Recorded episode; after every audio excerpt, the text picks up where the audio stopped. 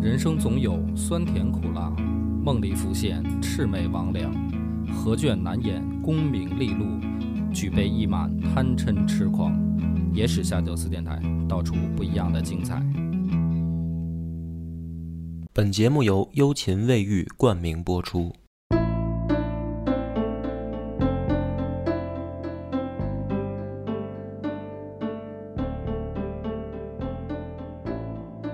大家好，欢迎收听《野史下酒》，我是主播恶霸波。广斌，咱们今天聊的这个话题，应该是好像大家都不太了解的一段儿，就是陆逊啊，嗯，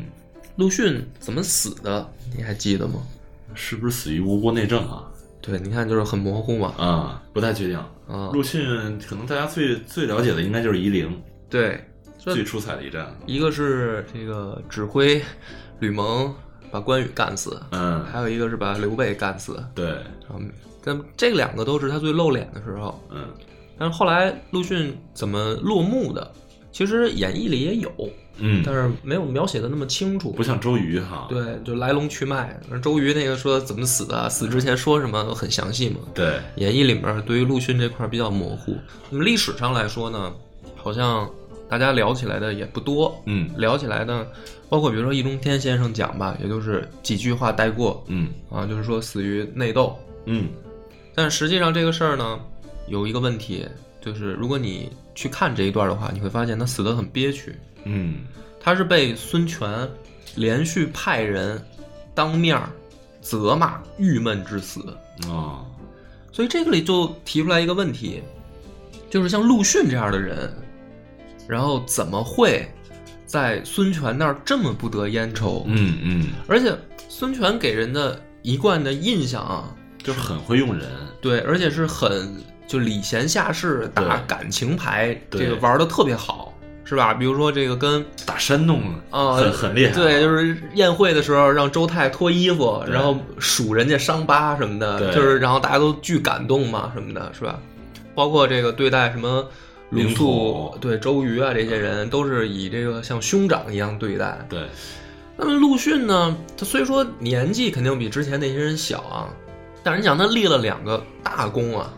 就是这两次可以说后来进入不管是就是怎么排位，就全全中国历史上的武将排位，东吴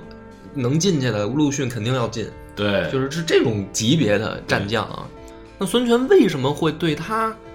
这么的不满意，就把他逼死了，相当于。嗯，那这这中间发生了什么啊？对这个事儿，实际上在《三国演义》也好，还是之前其他大家讲的时候，都是寥寥数语带过。嗯那么带过的时候呢，都得出来一个结论，就是孙权想打压东吴的世家大族，嗯，因为我们都知道说东吴本身它的这个政权建立是一个外来的，怎么说呢？外来氏族和本地氏族结合的这样一个结构啊。本地氏族呢，就是说吴中四大姓，陆、朱、顾、张嗯啊。那么很多大家都说说，实际上孙权是为了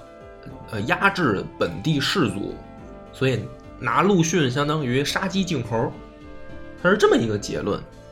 那实际上是这样吗？实际上，我们今天就得讲一讲这个故事嘛，嗯就是看看孙权到底是不是这么做的。嗯因为这里面就有一个问题，就是说你这么做明显太明显的话，实际上陆逊已经是当时东吴氏族的领袖了，而且说白了也沾亲带故，他是驸马出身嘛。那你这么做的话，会不会引起反弹？就是以孙权之前的这个性格也好，还是手腕也好，会不会做这么愣的处理？那么另一个问题是什么呢？就是说，嗯，当时的这个东吴的本地士族有没有做什么事儿引起他需要用这种手段？嗯那么我们就要讲今天这个故事。这个故事呢，实际上我们先点出来一个线索，就是他责骂陆逊的事情是什么，对吧？就是你骂一个人，你去刁难一个人也好，这个人因为这件事儿郁闷，这个事儿是什么？那么历史上呢，有一个专有名词叫南鲁党争。嗯南鲁党争指的是什么呢？南是东宫太子，东宫太子当时东吴他们的这个就太子住在南宫，他不嗯住在东宫，嗯，所以南指的是太子孙和，鲁是指的谁呢？指的是鲁王孙霸。嗯，这两个人呢，他们起了争执，所以历史上叫南鲁党争。那么孙和和孙霸呢，都是孙权的儿子，而且还是同一个妈生的。嗯，咱们咱们就得讲这个起因是什么啊？先说孙和，孙和呢，十九岁被立为太子，当时他们东吴的年号是赤乌五年。立他为太子是因为前面的哥哥都死了，就是他相当于孙权在有记录的情况下的第三个儿子嗯，啊。那么前面哥哥都死了，就是孙登、孙律已经挂了，所以按照这个长幼之序，也是该他继该他立为太子。那么史书上还说呢，说这个孙和啊很聪明，是一个非常的聪明而且文武双全的一个好孩子。举了一些例子，比如说什么呢？好文学，善骑射，而且呢礼贤下士啊，尊敬师傅。那么他当时被立为太子以后，实际上已经有一些人追随在他身边了。嗯，这里面有谁呢？比较出名的啊，阚泽。阚泽咱们知道，《三国演义》里也提过了，对曾出使过嘛。对，那个论客啊，，对，呃，阚阚泽是太傅，嗯他是孙和的老师。还有比如说薛宗，薛宗是少傅，啊，这两个老师，还有一些他身边跟着的人，叫什么蔡颖、张纯啊、严维这些人。那么实际上，这些追随他的人已经形成了一股东吴内部新的太子党。嗯，这追随在孙和身边的。那么这个孙和非常得到孙权的喜爱，特别喜欢他。原因呢有两个，刚才咱们说的第一个说这孩子本身自己聪明自身素质好，嗯，第二个原因是特别喜欢他老妈，嗯，他老妈姓王，叫王夫人。啊，孙权这一辈子有好多的媳妇儿， 嗯，大家可能因为后来玩游戏，呃，比如玩个三国杀也好，还是那个无双也好，就以为孙权的媳妇儿就是布列师，嗯，是吧？实际上，孙权有好多媳妇儿，在布列师之前还有俩呢，嗯，而且布列师呢没生儿子，就是他只生了俩闺女，嗯，一一 个叫大虎，一个叫小 虎，就是孙鲁班和孙鲁豫，嗯然后这个号一个叫孙大虎，一个叫孙小虎，就是孙布列师跟孙权只生了俩闺女，所以顺位呢，这个王夫人在布列师死了以后，很受孙权的喜爱，所以说这个孙和的太子位啊，基本上啊没有什么意义，是吧？就是说，不管从这个人个人的能力，还是说孙权对他的喜爱，都没问题。但有一个很尴尬的小问题是什么呢？就是他这个弟弟孙霸也很受到孙权喜爱。嗯，就看来这两个孩子啊，就是自身素质都不错。孙霸也是，就是属于文武双全的这样一个形象出现在史书上。那么孙权的做法是什么呢？这两个孩子一开始住在同一个宫殿里，而且呢，给他们的待遇是相同的。于是呢，这个时候啊，就东吴这边就有人上书，上书给孙权就说，实际上你立了太子，你就应该分别对待太子跟鲁王了。就是你因为他们两个的身份今后将有变化，你不能再像之前一样，就比如说孙登当太子的时候，这两兄弟住在一块儿也无所谓，他们身份一样嘛，将来可能都是藩王。嗯，那你现在立了孙和当太子，你应该让他们分开。结果没想到什么呢？分开之后，这两个人周围都围绕了一批自己的亲信，嗯，就是有的人去追随孙和，也有的人来追随孙霸。鲁王党，那么这些人呢，包括甚至孙霸自己开始有了一个想法，就是说会不会有可能我也将来能继承皇位？嗯这个时候孙权已经称帝了，嗯，那么这是一种可能性，一种机会，对吧？于是呢，两边都结交了自己的党羽，可以这么说，就是形成了两股政治力量。那么这个时候呢，孙权已经意识到了，他意识到了以后呢，他就让这两个孩子回家读书，嗯，就不许你们出外结交了。啊，这会儿这两个孩子大年龄大约是多少呢？就是二十出头嘛。二十出头啊。对，就是你们两个都不许出去啊，跟这个这些什么这个你的朋友啊也好，或者说追随你的这些幕僚去交往，你们俩天天就在家读书就行了。实际上，这就是说明什么呢？就是孙权已经意识到问题了，嗯不许结党啊，不管你你是太子还是这个藩王。但这个时候呢，又出了一件事儿，就是有一个这个东吴的大臣啊，给孙权上书，上书说什么呢？这两个孩子啊，他主要说的是孙和。他说孙和这个太子呢，本身自身条件很好啊，那么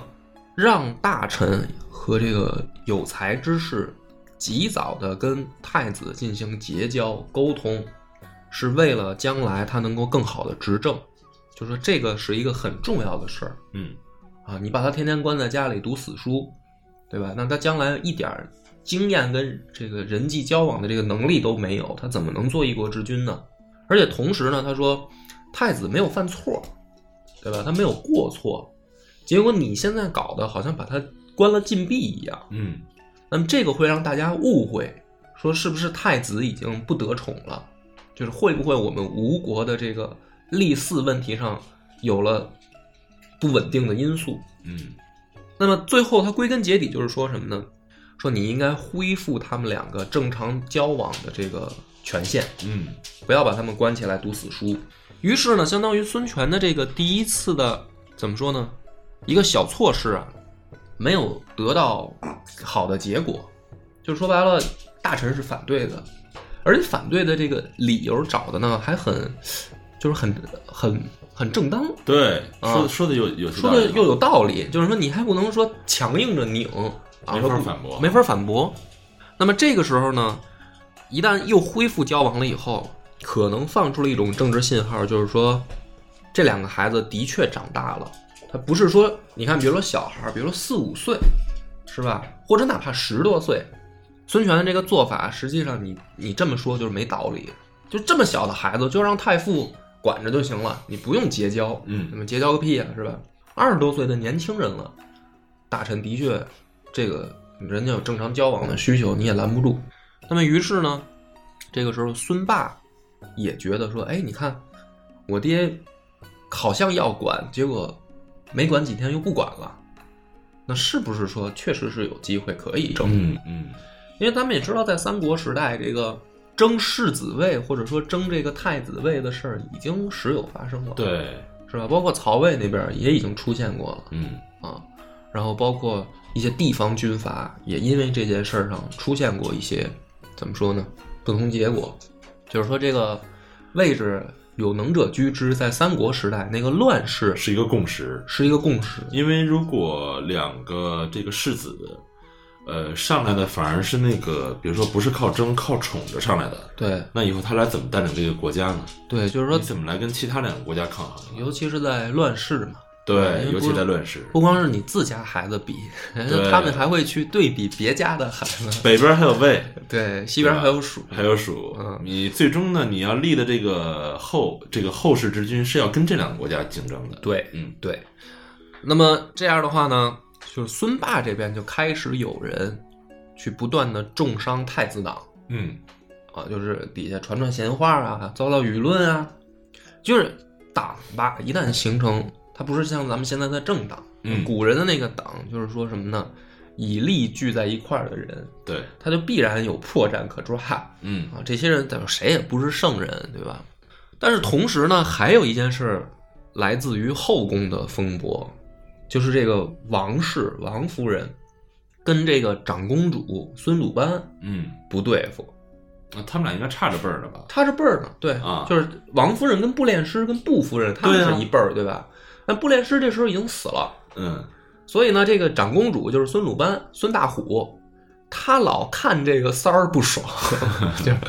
因为布列师实际上最后名义上已经是皇后了，就嗯没有正式立，但是已经是皇后那了。有哎我妈在，没你现在什么事儿。啊，就是我觉得啊，这个女人可能会有这个心思，嗯呃但是你现在嘚瑟个屁啊，是吧？你这个有儿子了不起啊？不就是因为我是个姑娘吗？ 是吧？她肯定会有这种想法但是她虎啊，啊。但是她火，这个这个娘们儿，哎呀，这个对东吴的政权造成的打击可可是比蜀国跟魏国还强。我跟你说，到后面你看吧。所以呢，这两个人有矛盾，有矛盾呢，这个孙鲁班他就不喜欢孙和，嗯，不喜欢太子，不喜欢这个太子，因为你是这个三儿生的，就让我们现在的话说，你是他妈这个我爸这个小媳妇儿生的、嗯啊。那么，于是呢，搞出来一件事儿，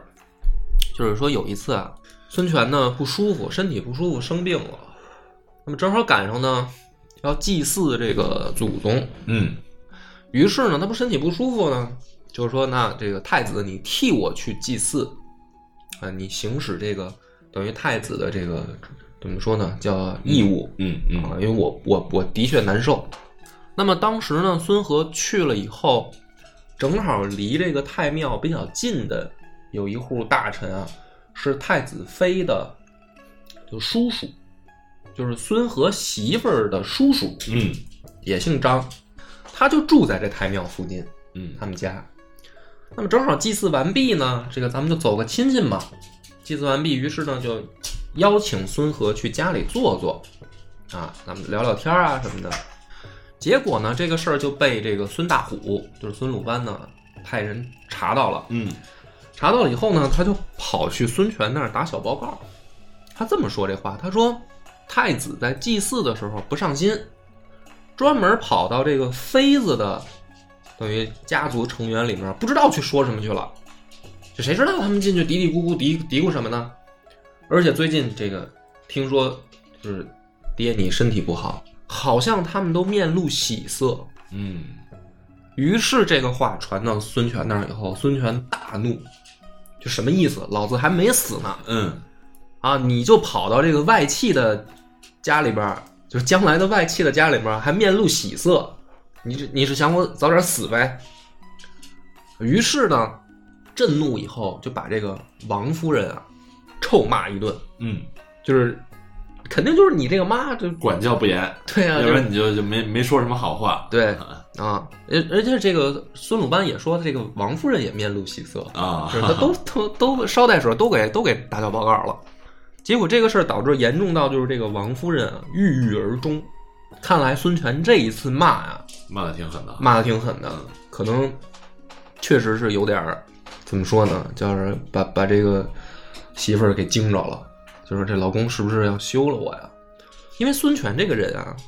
就是咱们老看《三国演义》，他不太描写后宫，对，但是呢，你要去看《三国志》呢，你可以发现孙权其实不是一个好丈夫，嗯哼就是他换女人的这个速度还挺勤的，而且呢，比较重美色，嗯就是喜欢这个美女这一块儿的，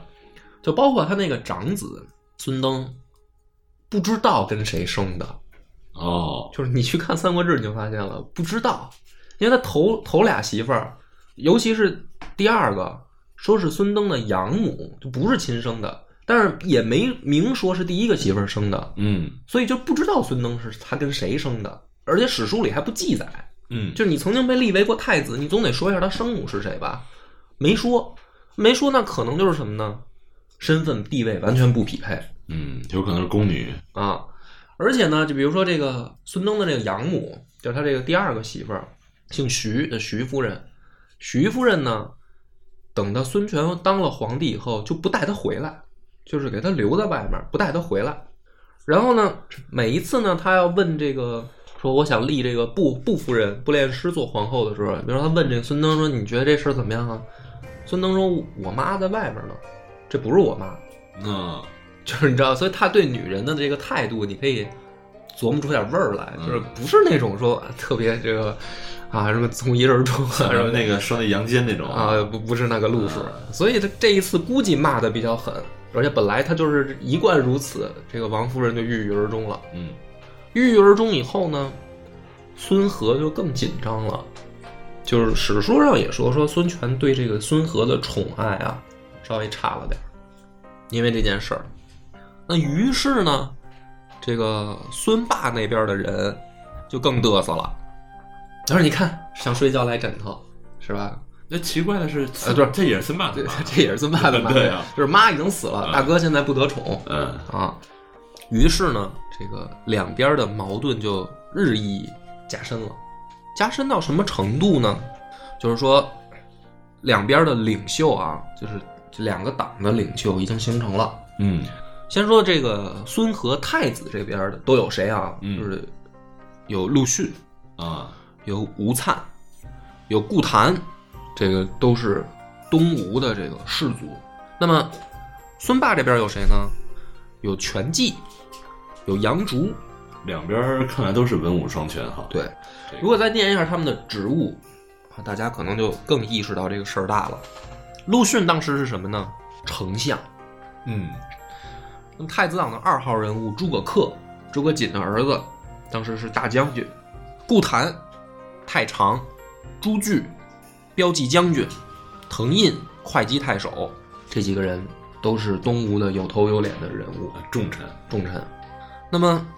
按理来说，鲁王那边就是孙霸那边，应该这个职务上是不是不怎么行啊？布置，骠骑将军；吕岱，镇南将军；全琮，吕据；大司马，左将军。嗯，势均力敌 也是嗯重臣，也是重臣 就就差一丞相。啊。而且最奇怪的，也不能说奇怪啊，就是说像布置这种人，你看玩《三国志》，咱们有印象哈，这个兵器，这个带一楼车出去，嗯，适性挺高对，S 级那个，啊啊，包括像吕岱这些人，他们啊原本在东吴的风评都不错，都是那种君子和这个士族里面的怎么说呢，能人，他们都分成两党了。那么这两党之间呢，当时因为这个打曹休的那一次战战斗当中啊，两党之间互相结怨，其中什么呢？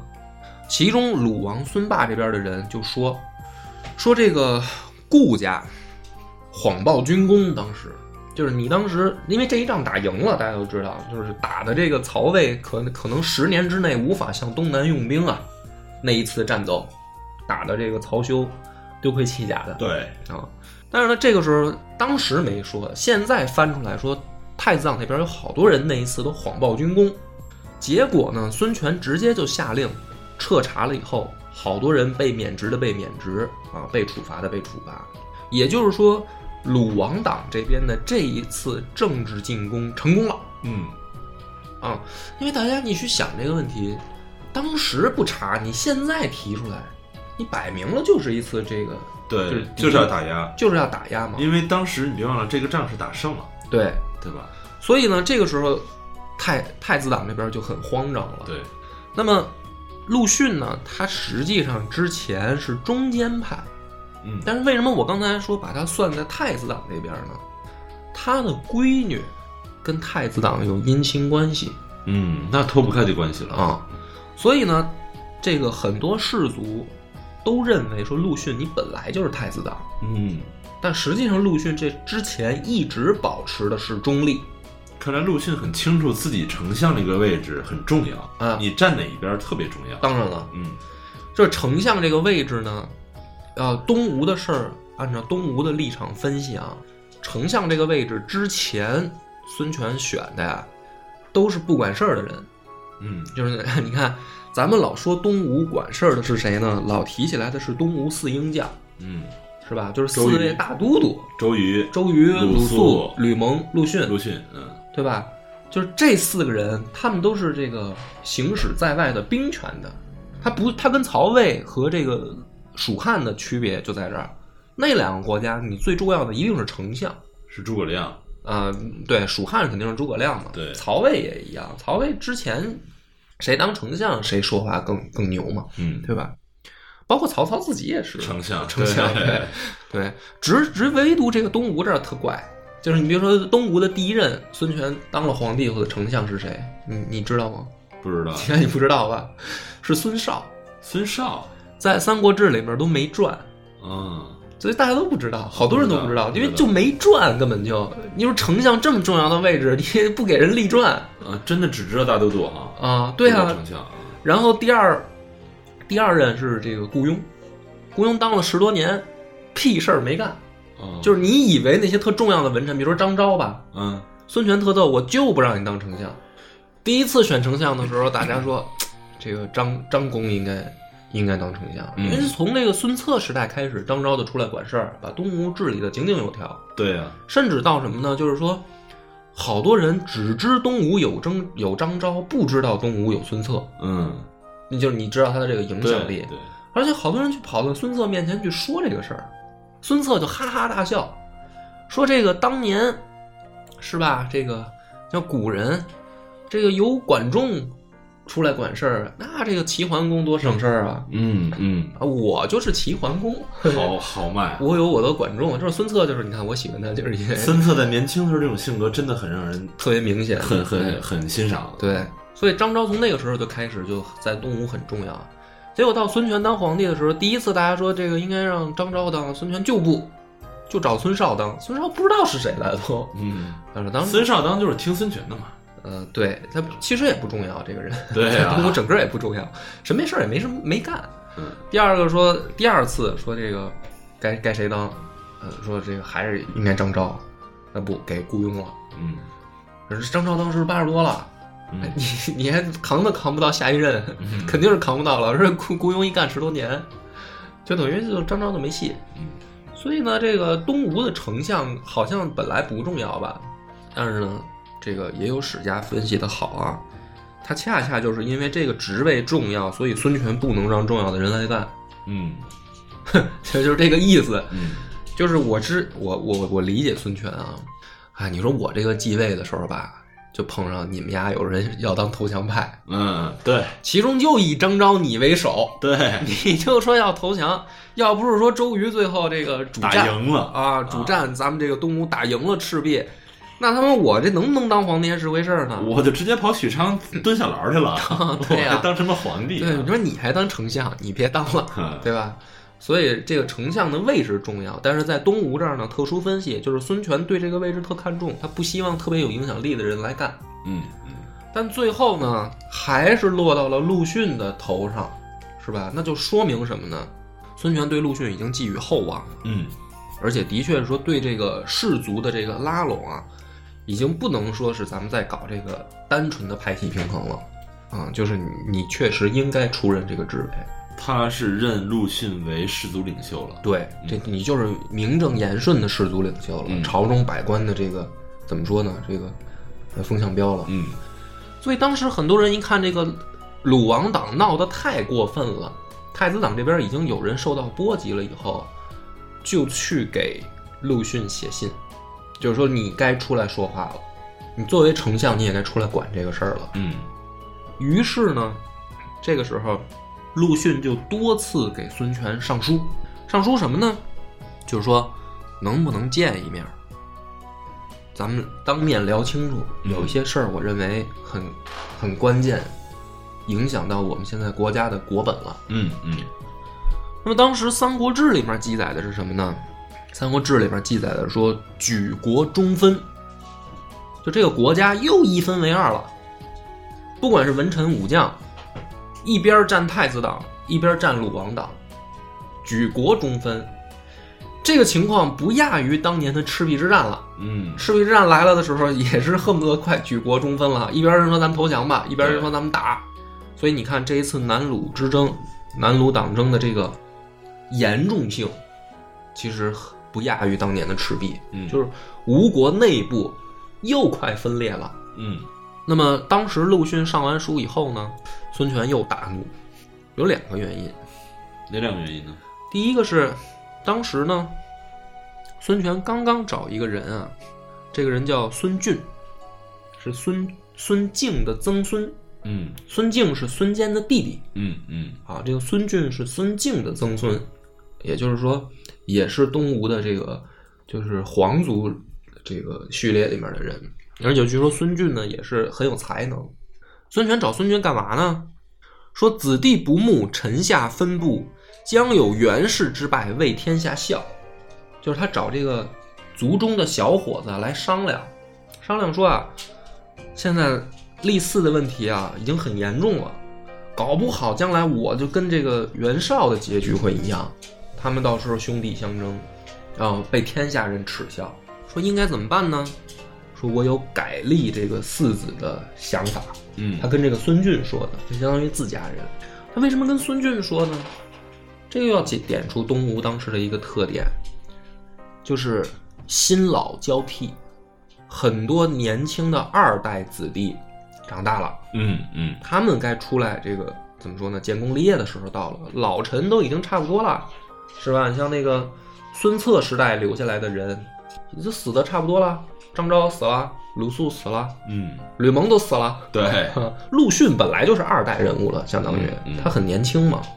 所以这些二代子弟马上就要上上来该建功立业的时候，所以他找这个孙俊来聊。这个聊天的这个谈话刚刚结束，因为第二天陆逊的书就到了，所以孙权一定会想说：“操他妈，这么机密的谈话都走漏到陆逊那边去了。”就是你是江东氏族领袖，但是你不是皇族，嗯嗯我们皇族内部谈话，第二天你就知道了，你就来跑过来跟我说要跟我谈谈，你他妈是谁啊？嗯嗯，对吧？就说这还得了？于是孙权大怒，然后呢，就发生了历史上那一幕，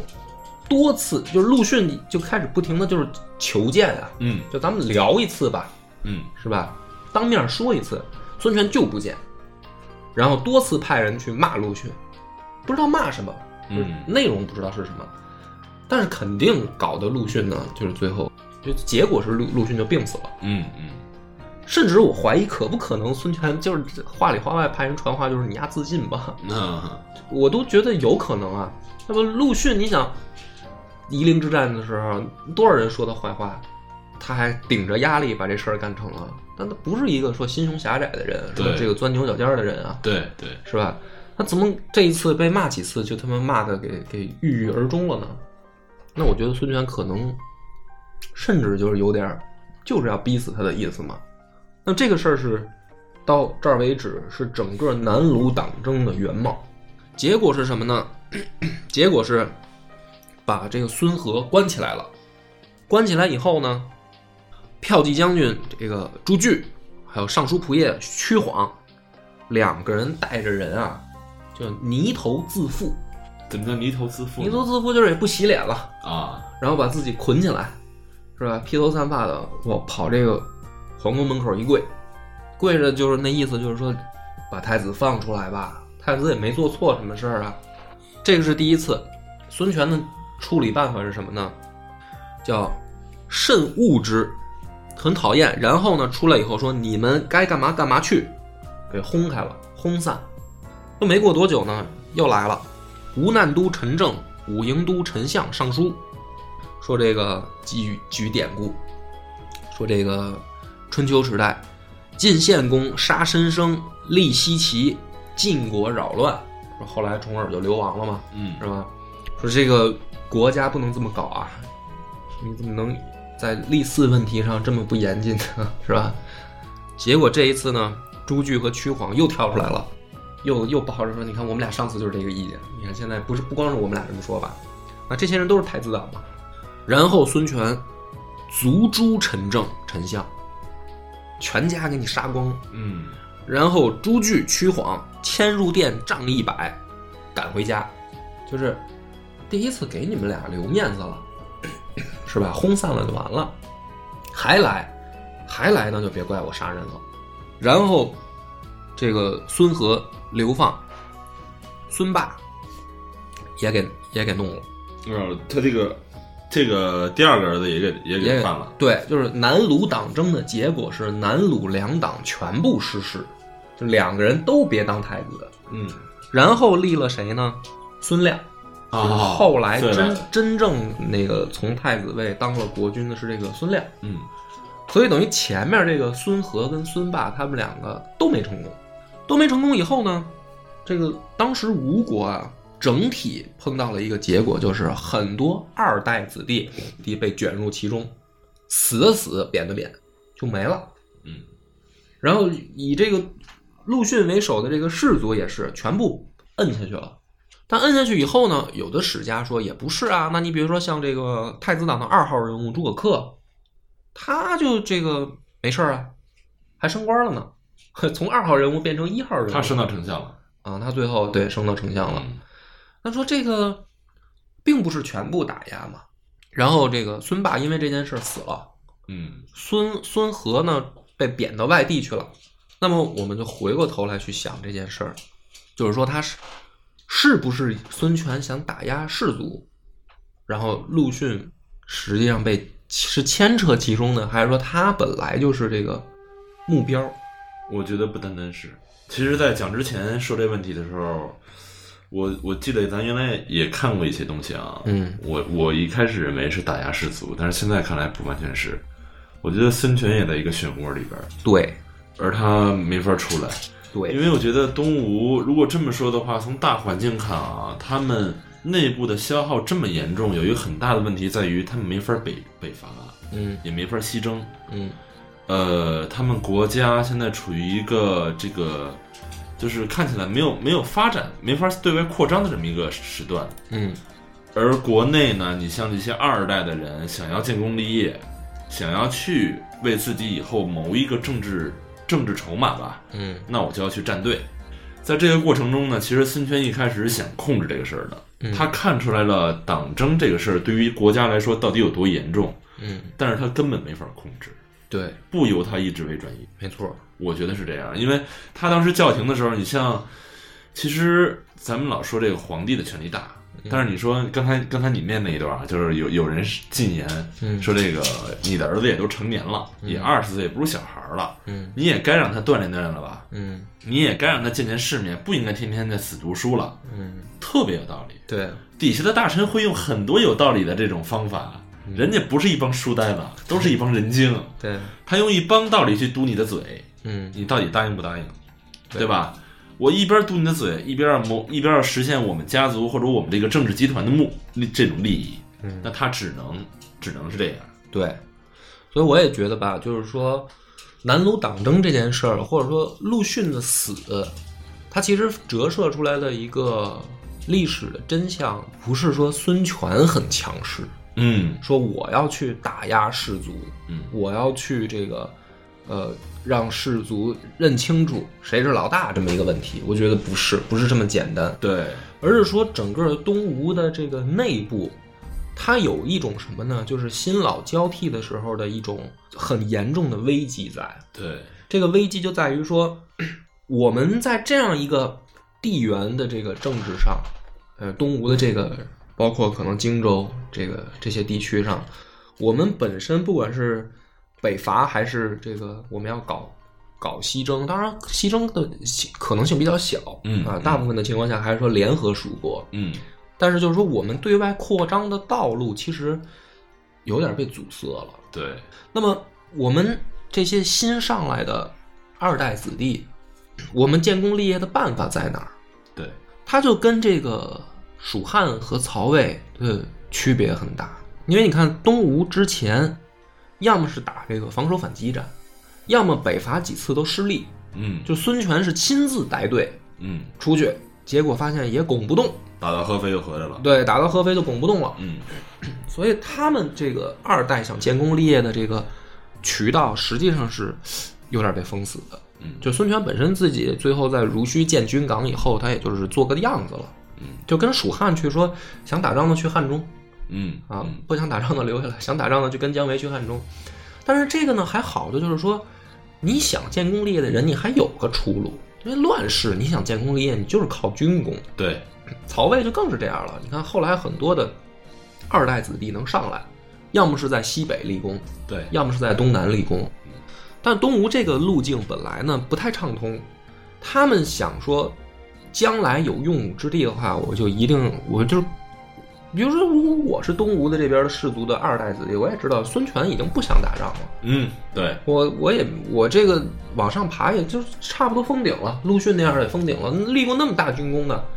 最近也好像也没什么事儿干，也闲着呢。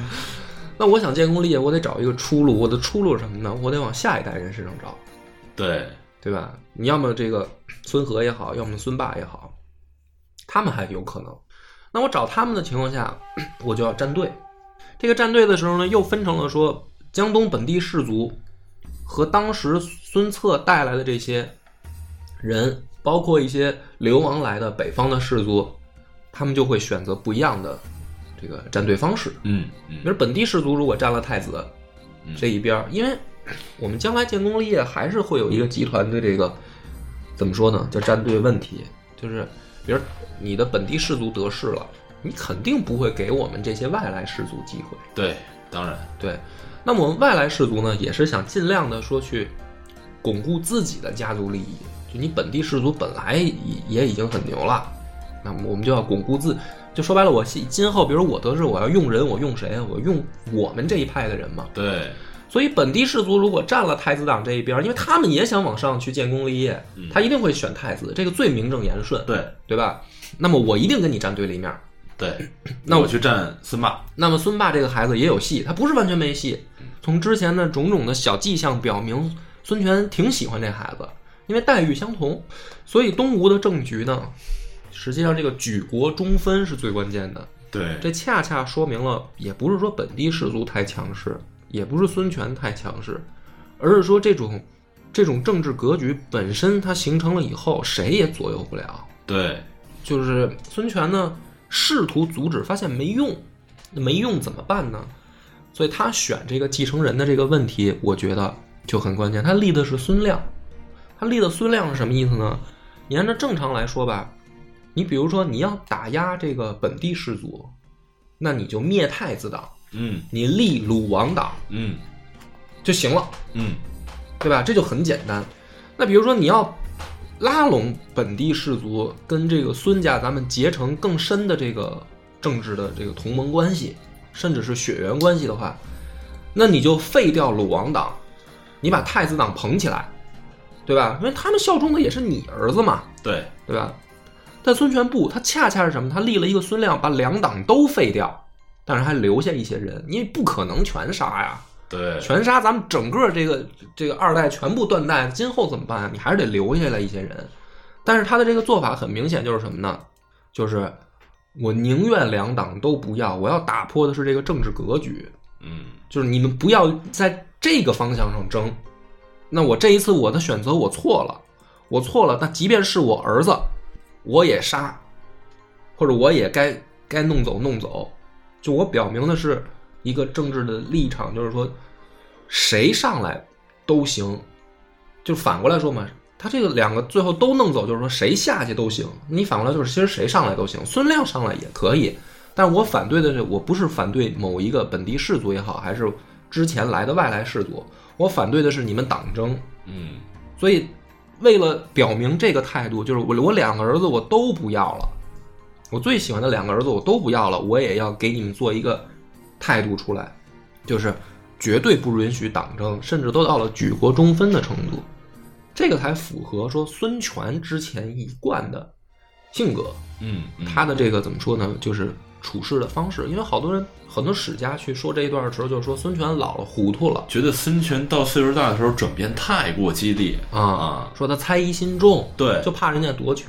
对，对吧？但是实际上这件事儿，你把它整个捋下来一看，我倒觉得孙权没疯呢，还嗯很很清醒，知道自己要什么，而且又知道自己面临的问题是什么。我觉得他跟年轻的时候，像赤壁之战的时候比，比那会儿更狠了，嗯，嗯，更下决心，这个这个力度更大了，对，那么但是至于后来这个东吴出的一系列问题啊，就是孙权死了以后出的那些问题，我觉得不应该把责任归到孙权身上来，归到孙鲁班身上挺合适的。嗯，这个可能到时候咱们还可以讲一期孙鲁班到底干什么了，导致真正的东吴内乱。嗯。那么今天的这个故事到这儿结束，感谢大家收听。